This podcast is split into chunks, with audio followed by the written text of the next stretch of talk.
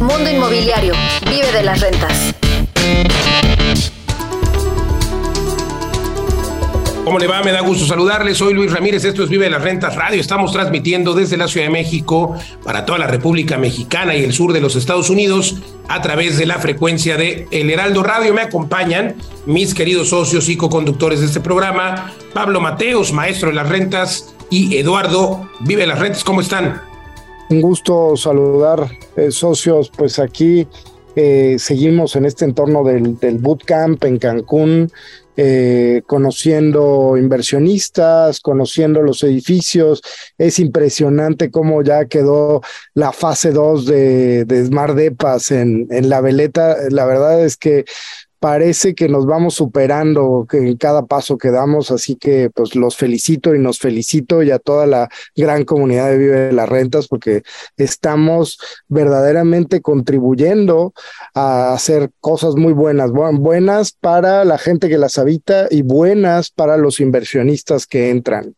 ¿No? Eh, ¿Cómo ves, Pablo? Luis. Sí, sí, no, encantado. Eh, esta experiencia del bootcamp es nuestro primer curso práctico y experiencia de este tipo. Eh, para los que no sepan que son bootcamp, pues es un, como un campamento de verano, nos llaman en España, donde te ensucian las botas.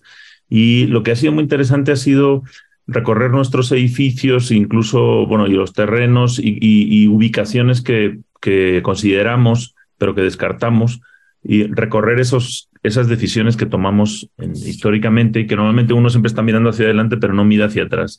Y el hecho de tener que explicárselo a otros, en este caso a nuestros alumnos, pues ha hecho también reforzar muchas cosas. Oye, ¿por qué decidimos esto? Ah, sí, lo decidimos por esto y por esto, y descartamos estas cosas.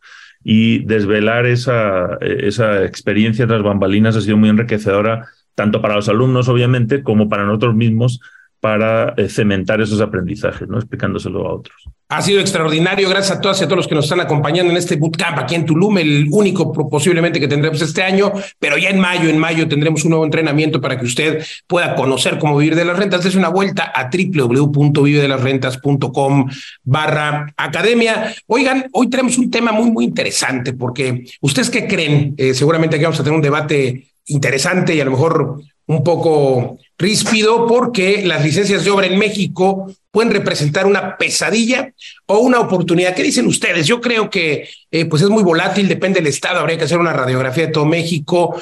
Creo que pueden ser una pesadilla, siempre es un via crucis preparar la documentación, depende del tipo de vivienda. Yo he construido eh, desde hace muchos años en muchas zonas y eh, obviamente pues casas habitación, casas eh, unifamiliares, que es mucho más sencillo que construir un edificio como los que construimos ahora en Vive de las Rentas, pero también depende mucho, por ejemplo, de si el fraccionamiento, ¿no? A mí me gustaba construir en fraccionamientos donde hubiera comunidad, asociación de colonos, porque prácticamente la asociación de colonos en un fraccionamiento de nivel medio o alto es quien eh, verifica, quien, quien califica, verifica eh, que la construcción cumpla con toda la norma, porque hay una normativa interna, por supuesto, de medidas, colindancias, densidades, etcétera, y luego de diseño arquitectónico. Entonces, ya que le pone palomita a la asociación, pues ir al municipio es prácticamente un mero trámite. Como el otro día hablábamos, Pablo, de lo que sucede en Valencia, ¿no? Que en Valencia, en España, se puede contratar un despacho externo. Yo veo que las asociaciones, pues son esta especie, en muchos fraccionamientos,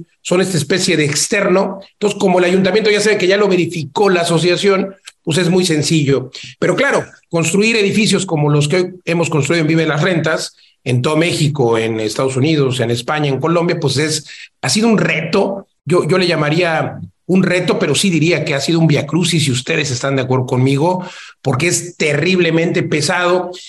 Y fíjense que aquí en el programa llevo años hablando, ya estamos eh, en el año 7, corriendo el año 7 al aire de Mundo Inmobiliario, y pues llevamos años hablando con los presidentes de la Canadevi, de la Cámara Nacional de, la Vivienda, de la Asociación de Desarrolladores, eh, de la ADI, Asociación de Desarrolladores Inmobiliarios. Hemos hablado de, y se han firmado convenios con las autoridades que han ido y han venido. Y ha habido promesas de las autoridades, de los institutos de vivienda, de los secretarios de la SEDATU, en fin, que todos han pasado por este programa. Eh, y la gran promesa la gran promesa y lo más famoso de lo que se habla en cuanto a trámites es de la ventanilla única en la Ciudad de México, por ejemplo, y en todas las ciudades. La ventanilla única porque, pues bien, sabemos que hay que pasar por secretaría de tal, secretaría de tal, secretaría de, hombre, y luego la subsecretaría, y luego el órgano tal, y luego todavía de paso protección civil, que ya no son secretarías, y todo está bien, pero se vuelve un verdadero viacrucis y lo hemos vivido en muchos edificios, Pablo Eduardo. Sí, es un, es un, es un viacrucis y eh, me estoy acordando ahora que eh, cuando, bueno, ya sé que no hablamos de política aquí, pero hubo un punto en el que se le estaban atorando las obras al presidente de México y empezó a quejarse del problema de, de, darse a sí mismo el gobierno licencias, ¿no? Y, en los comentaristas en los periódicos y en, los periodistas decían, pues sí, es que construir en México es una monserga. Entonces, eh, obviamente está bien que haya esos controles, pero a veces la burocracia es excesiva. Es un poquito como los mecanismos de defensa, ¿no? En Eduardo, que es el biólogo del grupo, no me acuerdo cómo se llaman, pero estas enfermedades autoinmunes es que tu cuerpo te, defiende demasiado, ¿no? Te empieza a atacar porque los glóbulos blancos me parece que son, ¿no? Los que atacan, empieza a atacar al cuerpo.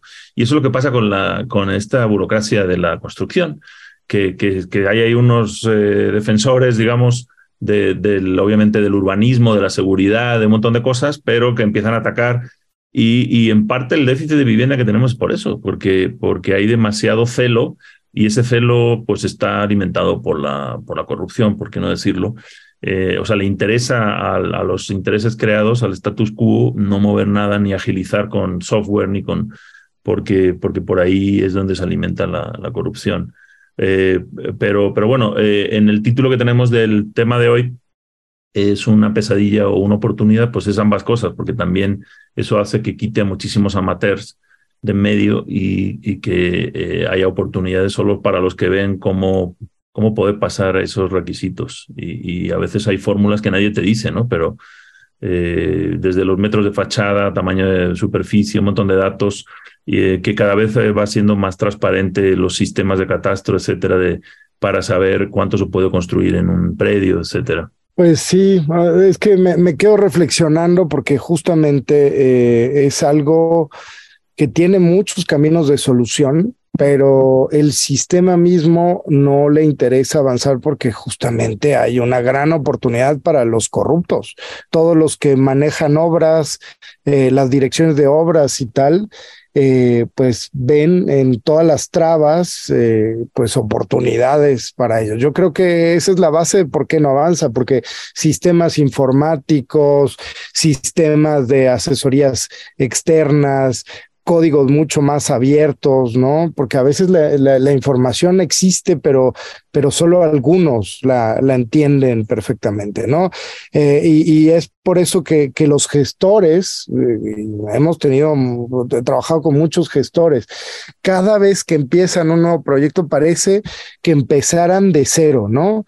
Empiezan eh, todo un, proceso que debiera estar estandarizado, deberías decir, bueno, pues necesitas hacer A, B, C, pero resulta que no, que a veces es D, a veces es F y a veces a F ya lo cambiaron y entonces ya se cayó todo, ¿no? Y, y, sí, la verdad es que yo lo he sufrido, siento que ha sido un viacrucis y a veces los inversionistas no entienden, ¿no? Dicen, no, es porque, ¿por qué no has empezado? ¿O por qué no has terminado? ¿Por qué no entras en funcionamiento?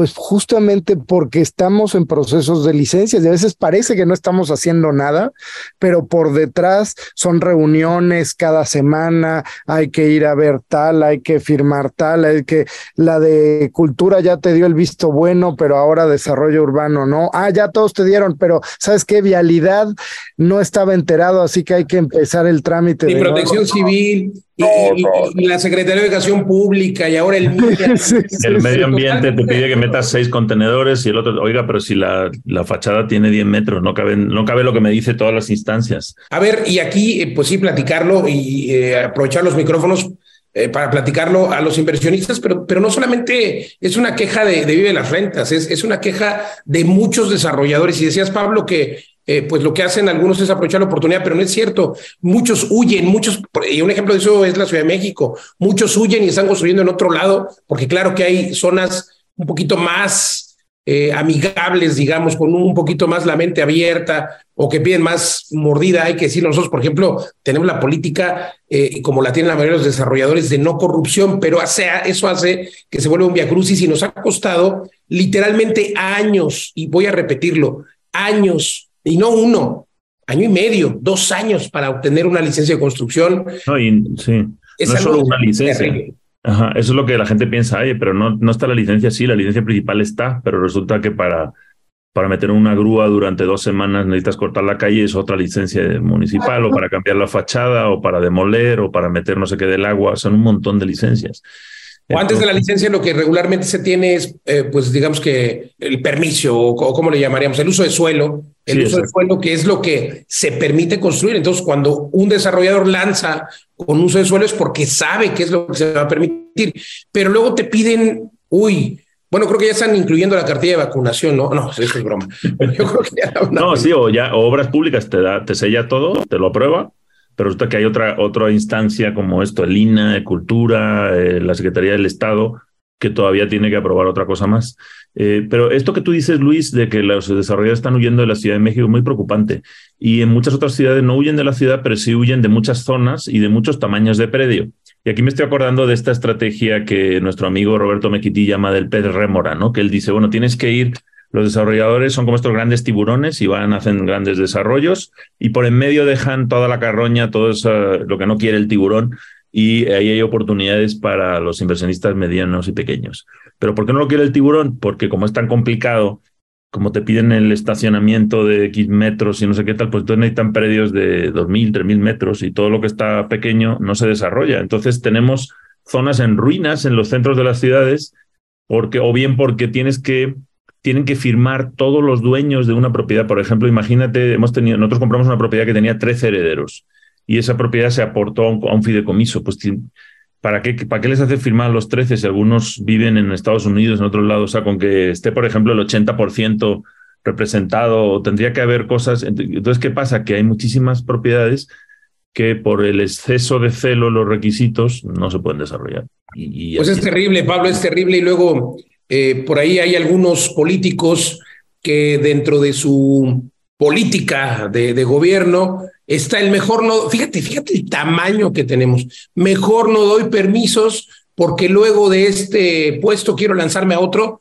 y no quiero que me señalen por haber dado permisos. Y prefieren tener centros históricos parados, como el de Monterrey. Digo, hay que decirlo con todas sus letras, porque, porque pues eh, no están dando permisos. Eh, ciertas delegaciones de la Ciudad de México es que en esa zona no estamos dando permisos, porque prefieren detener todo a que eh, pues se les vaya a señalar por haber otorgado algún permiso. Entonces suena terrible, o sea, dependemos de la época y por supuesto que como desarrolladores sabemos que hay épocas y momentos y es lo que vamos buscando, ¿no? Yo, por ejemplo, les hablaba que antes construía en ciertas zonas, bueno, pues resulta que esa zona luego se ponía complicada en cuanto a permiso y tal, bueno, ya no es momento de construir ahí, hay que buscar otra zona.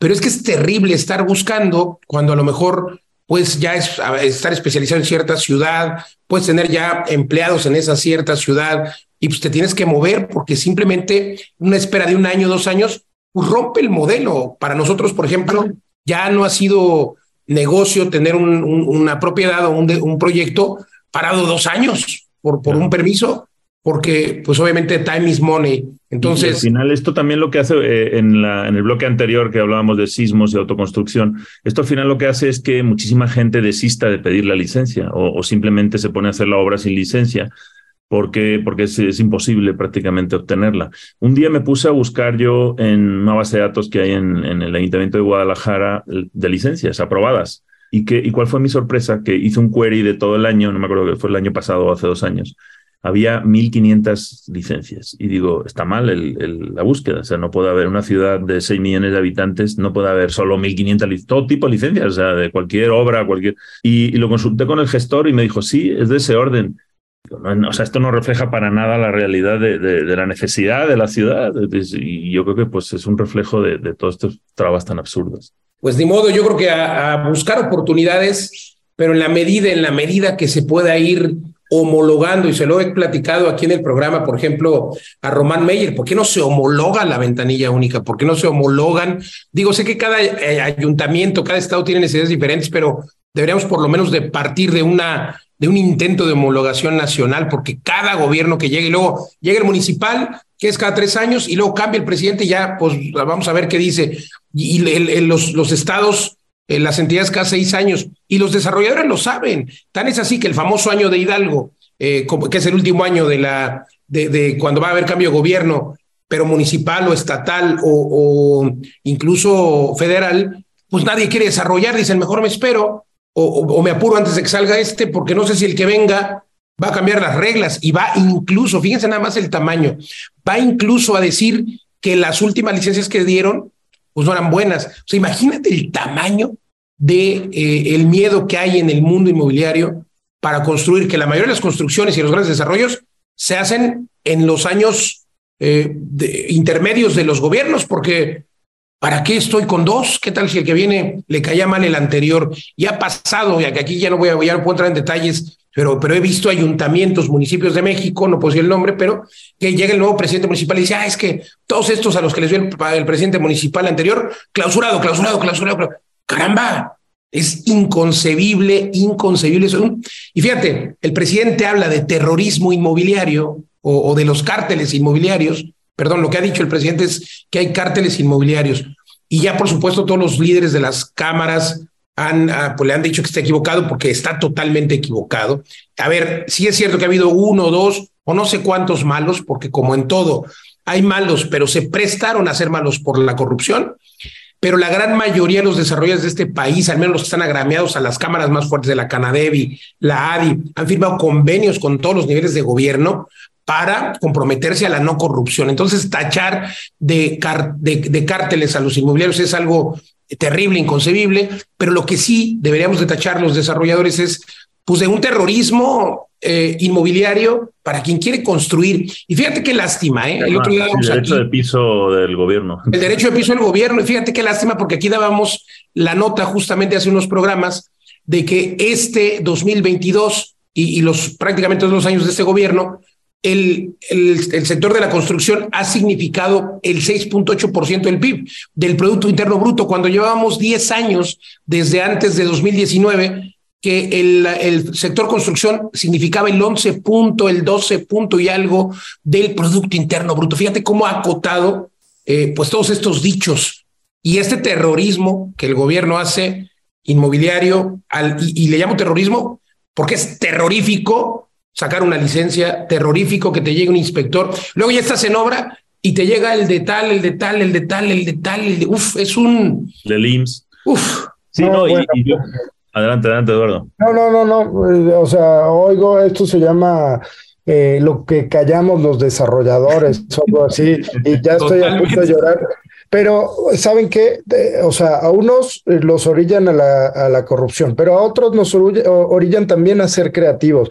Una de las cosas que, que, estaba viendo es que con estas construcciones ligeras que estoy revisando para llevarnos las a vida de las rentas, puedes, eh, eh, eh, es material para hacer casas móviles. Entonces, básicamente, la casa la puedes mover de, de, lugar porque es una casa ligera que sí puede tener unos pilotes para estar fija en un lugar, pero también puedes ponerle rueditas. Y si le pones rueditas, pues ya no necesitas una licencia de construcción porque es una casa móvil. Digo, estoy pensando que, que teniendo un buen terreno, una buena ubicación, pues, eh, y sabiendo que esta construcción no, nos puede llevar un mes, un mes y medio, pues yo, a mí ya se me abrían los ojitos de, todo lo que podemos hacer acelerando todos estos procesos, ¿no, socios?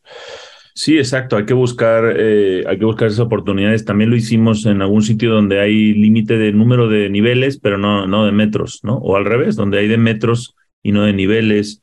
Eh, yo creo que si la información es clara, hay, maneras de buscar oportunidades que otros no, no han visto. Pero ahí también. Siempre hay, siempre hay oportunidades dentro de este ambiente tan hostil. Me encantó y creo que deberíamos hacer un subprograma especial que se llame Lo que callamos los desarrolladores.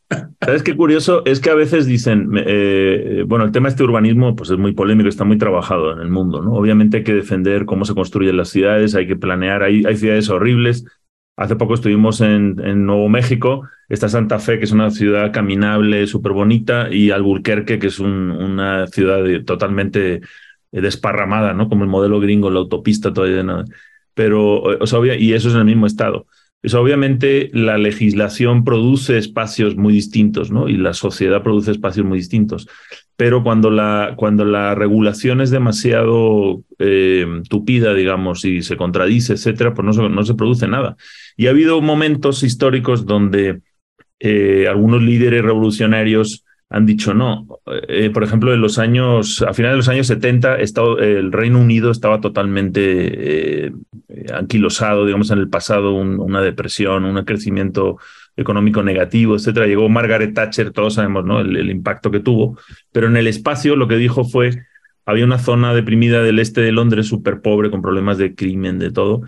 Y dijo, es en esta zona que había los antiguos... Eh, apartaderos del puerto, de los Docklands. Dijo, en esta zona hizo una línea y dijo, todo lo que está dentro de esta línea no, no hay normas. O sea, ahí dentro creó una especie de fundación, un trust, pueden construir lo que quieran. Y, se generó una nueva ciudad financiera, que son los Docklands, eh, con una densidad muy buena y, sin una cantidad de atracción económica, empleos. O sea, fue, es, un, es un ejemplo del de, éxito en, ese cambio de normativa. Bueno, y, el ejemplo de Houston, digo, no es que sea una ciudad ideal, pero eh, las normas son mucho más laxas, las normas de urbanización, y entonces pues se generan muchas oportunidades. Es una ciudad muy vibrante, muy rápida, eh, donde cambia todo muy rápido comparado con otras ciudades donde no ocurre nada, simplemente no hay inversión. Sí, se nota, se nota eso en las ciudades, ¿no? Y fíjate que eso tristemente está pasando en la Ciudad de México, no, ya no está viendo ese avance que, que había, pero luego si te vas, por ejemplo, a zonas como San Pedro Garza García, están creciendo tremendamente, o acabamos de estar en Guadalajara, en este, en Zapopan, está, ¡buah! Increíble Zapopan. Sí, pues yo creo que tendría que ser congruente el sistema de, de, oferta y demanda, ¿no? Es decir, deberíamos poder autorregularnos, por eso sí me llama la atención el experimento de Houston, donde no hay densidades, no hay zonificación, entonces puedes hacer básicamente lo que el mercado te demande, ¿no? Creo, creo que deberíamos, aludiendo a lo que decía Pablo Mateos acerca de los peritos que deberían de decidir eh, en vez de peritos la inteligencia artificial, pues creo que los políticos también deberíamos sustituirlos. Hombre, la, la, inteligencia la ignorancia natural por la inteligencia artificial. Defina el organismo, o sea, defina, defina el permiso porque es bien sencillo. ¿Cuánto, ¿Cuántas calles tengo? ¿Qué infraestructura urbana tengo? ¿Qué densidad puedo dar? Bueno, pues que lo haga la inteligencia artificial para evitarnos el viaje Claro, bueno, ya está. Vamos a, crear nuestro primer municipio. Quiero, quiero comprar eh, unas 200 hectáreas o una isla, claro, y ahí hacemos una isla, sí. hacemos Rentland.